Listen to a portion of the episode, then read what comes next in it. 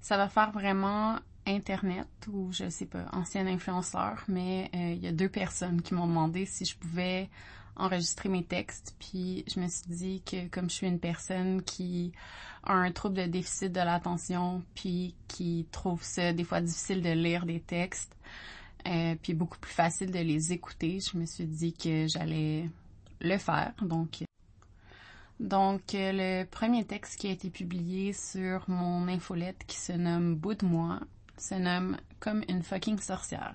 Je vais vous en faire la lecture. Juste rappeler que c'est un projet qui est entièrement euh, piloté par moi-même, Josiane Stratis. Donc, euh, euh, voilà, j'ai fait les choses avec les moyens du bord. Comme une fucking sorcière. J'ai grandi dans le début des années 2000, c'est là où j'ai vécu mon adolescence. En banlieue de Montréal, dans une ville aussi dure avec ces gens qu'on peut s'imaginer. Ce n'est pas un secret, je l'ai souvent dit, j'ai grandi dans une maison où il y avait plus de violence que d'amour. Ça fait de moi la personne que je suis et ça fait aussi de moi la personne que je tente de déconstruire depuis que je fais des thérapies. Ma vie est une série de vagues. C'est comme ça que je pourrais l'expliquer. C'est difficile pour moi de ne pas imaginer le pire quand ça va bien. Je m'attends que ça pète. Ça a toujours pété. Dans le livre Keep Pain in the Past, de Christopher Cartman et Joseph Walder, les docteurs disent que souvent, avec un trauma, tant qu'on n'est pas capable de le résoudre, il va continuer de se manifester. Bon, le livre a plein de défauts, mais je retiens ça et je trouve que c'est quand même une belle piste pour une personne qui a été victimisée plusieurs fois. Je trouve que ça fait du sens. Quand j'étais jeune, donc, j'avais des périodes où ça allait bien, et d'autres où, mettons, j'arrivais à l'école secondaire et plus personne me parlait. Après ça, ça allait bien, puis à ma fête de 18 ans, je me suis fait saouler avec 18 drinks, j'ai couché avec un gars qui avait une blonde, et le lendemain, j'étais une salope. C'était le deuxième gars avec qui je couchais. Ça a pris du temps avant de partir pour de bon à Montréal, mais je l'ai fait en 2009, et je suis jamais revenue dans ma ville. J'avais l'impression que de toute manière, je n'y étais pas la bienvenue. Ma mère m'a bercé dans l'enfance avec l'idée que j'étais une sorcière. J'ai appris plus tard que les enfants qui vivent dans un environnement violent sont juste plus sensibles aux variations et s'adaptent aux situations. Ils vont bien lire la pièce. Ce n'était pas un pouvoir magique, c'était le trauma. Je trouve que ça a du sens quand même avec ce qui s'est passé. Bye bye. Je pourrais vous décrire cent fois ce que ça fait de vivre un cancel. Je pourrais essayer de vous expliquer la vague, le goût de revenez-y la décharge électrique permanente dans la tête, un vrai choc post-traumatique. Voir celles qu'on pensait être nos amis nous désavouer publiquement sans nous le dire.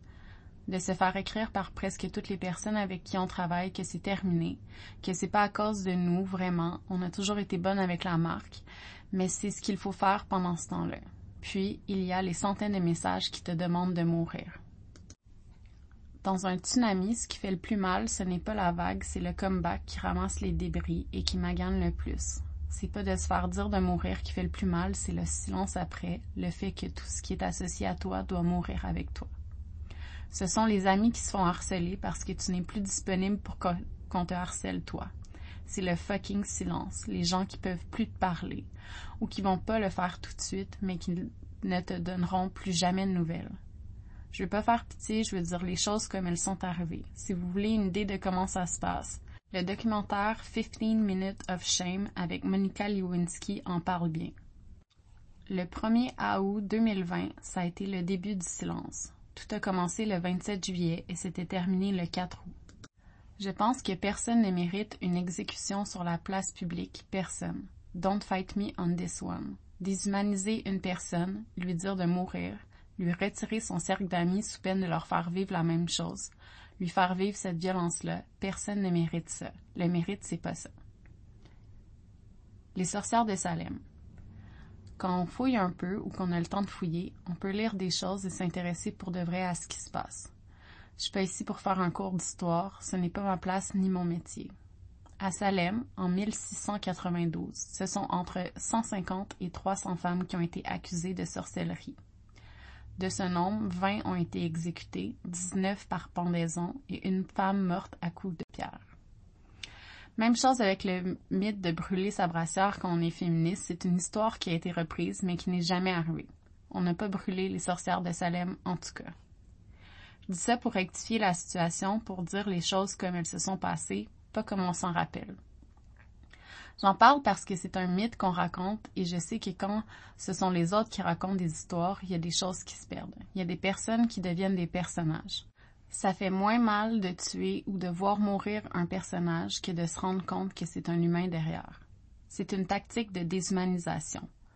On rend une personne comme le symbole du mal et c'est le symbole qu'on attaque, pas la personne devant nous. On veut donner une leçon, il faut mythifier la patente.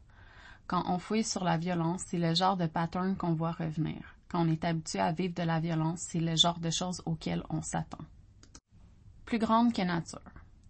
À ma fête de 2020, une personne m'a dit que j'étais à la fois holy et méchante. Je trouvais le timing pas super, genre je voulais juste fêter ça tranquille cette année-là.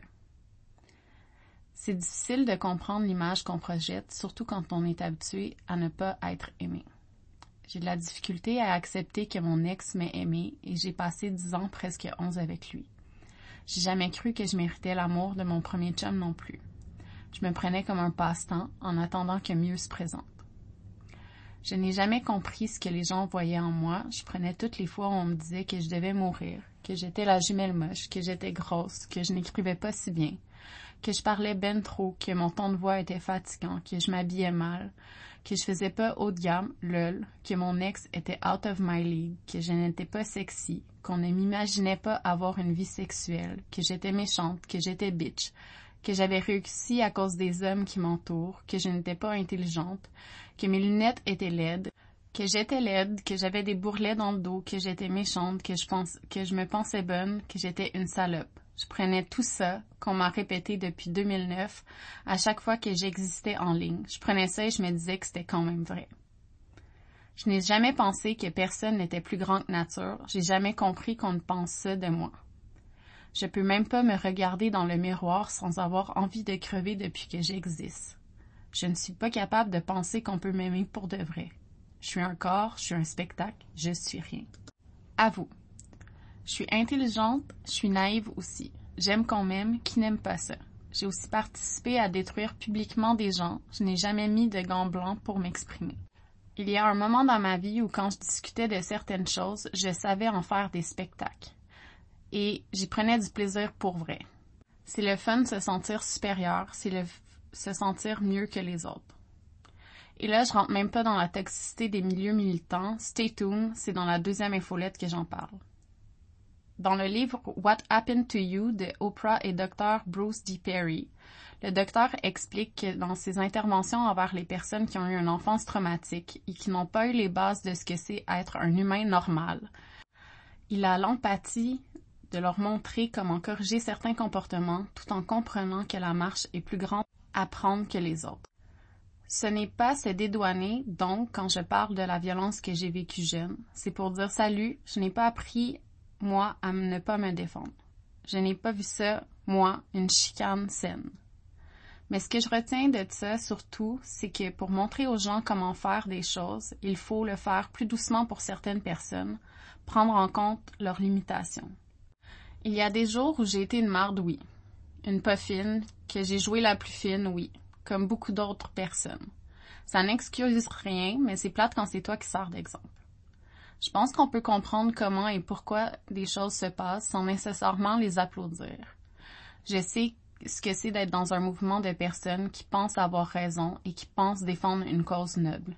Je suis convaincue que les répercussions doivent être en rapport avec les actions, puis que tout le monde a le droit de se défendre, de dire son côté, d'expliquer sa vision d'un événement. Personne ne mérite de se faire cancel, le mérite ce n'est pas ça. Une leçon de pardon. Quand j'ai lu sur le pardon, j'ai appris que la première étape, c'était toujours de se pardonner à soi-même d'avoir vécu quelque chose. Ce sont souvent des choses impossibles à prévoir. C'est juste qu'il faut se pardonner de s'être laissé tomber, de ne pas s'être fait confiance, de ne pas s'être cru. Après, mettons que tu veux avancer dans la vie, tu peux pardonner des choses pour t'en libérer. Tu peux laisser aller le poids que ça te fait, la lourdeur dans le chest, le nœud dans le cœur. Dans le film Magie Noire, ça le dit, ce que tu manifestes de pas gentil te revient en esti dans la face après. Et il n'y a rien de bon dans la vengeance. Il est donc possible de comprendre une situation, de la laisser aller, de prendre les leçons qui vont avec, de se pardonner et de passer à autre chose. Ce qui est impossible à avoir avec le pardon, c'est d'effacer le mal qu'on a vécu, c'est d'effacer l'événement. Il n'y a donc techniquement aucune excuse qui va permettre à une personne d'effacer ce qu'elle a fait. Ce n'est pas parce qu'on se pardonne une situation qu'il faut laisser entrer tout le monde dans sa vie. Personnellement, et j'en suis pas mal plus consciente maintenant qu'avant, je sais faire la différence entre une relation et des vrais amis. Toutes les places sont comblées. Ça fait quand même un an et demi et je pense que tout le monde là-dedans doit apprendre à vivre avec ce qu'elles ont fait. Moi la première. J'ai juste plus envie de douter de mon entourage. Ce sera étonnant pour le mythe qui a été construit autour de moi, mais je souhaite juste à tout ce monde-là d'avoir le temps de réfléchir à tout ça, aux personnes avec des problématiques en santé mentale d'aller mieux et d'avoir accès à des soins adéquats. Sincèrement, personne ne mérite de mal aller et tout le monde peut changer, travailler sur soi et aller mieux. Ce n'est vraiment pas facile, ce n'est vraiment pas le fun. C'est fucking confrontant, mais ça se peut. Je n'ai aucun compte à régler. J'ai juste envie de raconter. Donc voilà, c'est la fin du premier texte comme une fucking sorcière qui a été publié sur euh, l'infolette Bout de moi par Josiane Stratis. Vous pouvez la trouver sur Internet. Je vais mettre euh, le lien partout. Merci.